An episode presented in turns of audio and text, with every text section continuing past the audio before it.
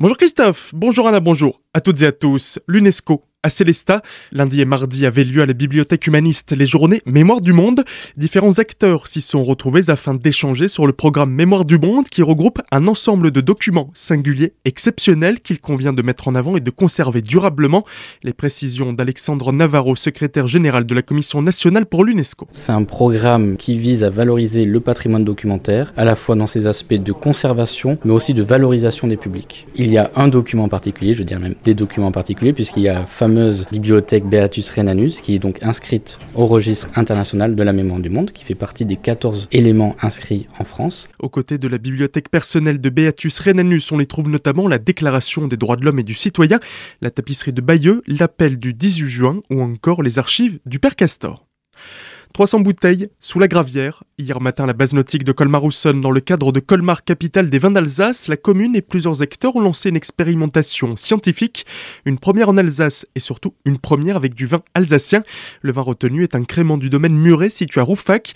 Il a été analysé par des scientifiques du biopôle colmarien et surtout dégusté par le sommelier Serge Dubs qui officie à l'auberge de Lille et qui fut élu meilleur sommelier du monde en 1989. On l'écoute. J'aime bien participer à des choses qui sont des fois ludiques le plaisir. Et l'avenir nous dira, ça paraît peut-être un petit peu juste ludique, mais c'est pas seulement ludique, puisqu'il y a une analyse scientifique qui se fait par un laboratoire. Et puis, bien sûr, moi, j'ai goûté organiquement les créments à l'aveugle, trois créments différents, dont j'ai fait les commentaires de dégustation, qui m'ont été gardés précieusement. Et lorsqu'on ressortira dans deux ans, peut-être dans quatre ans, peut-être dans six ans après, on regarde comment ces vins ont évolué et on comparera au niveau gustatif comment a évolué le crément, positivement ou négativement. C'est une expérience qui me plaît beaucoup pour voir si mon palais, mon jugement effectivement peut être corroboré par rapport aux analyses scientifiques ou s'il y a des différences. Objectif de cette expérimentation, ressortir de l'eau les premières bouteilles d'ici deux ans pour ensuite les comparer avec celles vieillies en cave et ensuite répéter l'opération sur dix années ou comment avoir l'ivresse des profondeurs.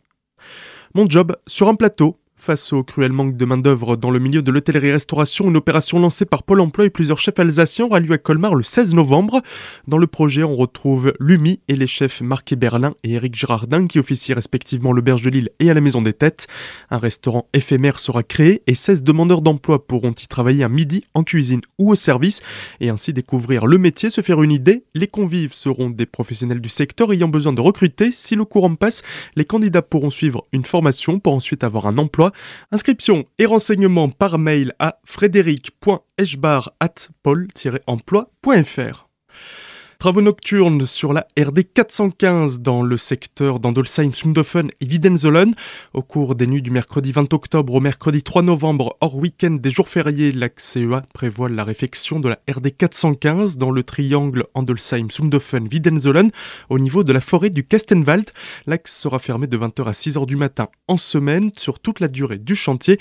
Les usagers sont invités à suivre un itinéraire de déviation par Widenzolen, RD 12 et RD 208.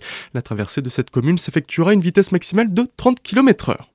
À Célestat, le festival Rock Your Brain reprend du service. Organisé par l'association Zone 51, il débute dès ce soir avec la projection d'un ciné-concert au temps ce matin à 19h30. Il s'agit du film Cloverfield qui sera mis en musique par le groupe lyonnais Zero. C'est gratuit mais sous réservation. Et demain, toujours au temps ce matin à 19h, trois concerts. Los Dissidentes del Sucho Motel ouvriront le bal, suivi du groupe Enxman's Chair. Et enfin, Regarde les hommes tombés pour clôturer cette soirée. Tout de suite, le retour de la avec Christophe et Anna. Très belle journée à toutes et à tous à l'écoute de votre radio.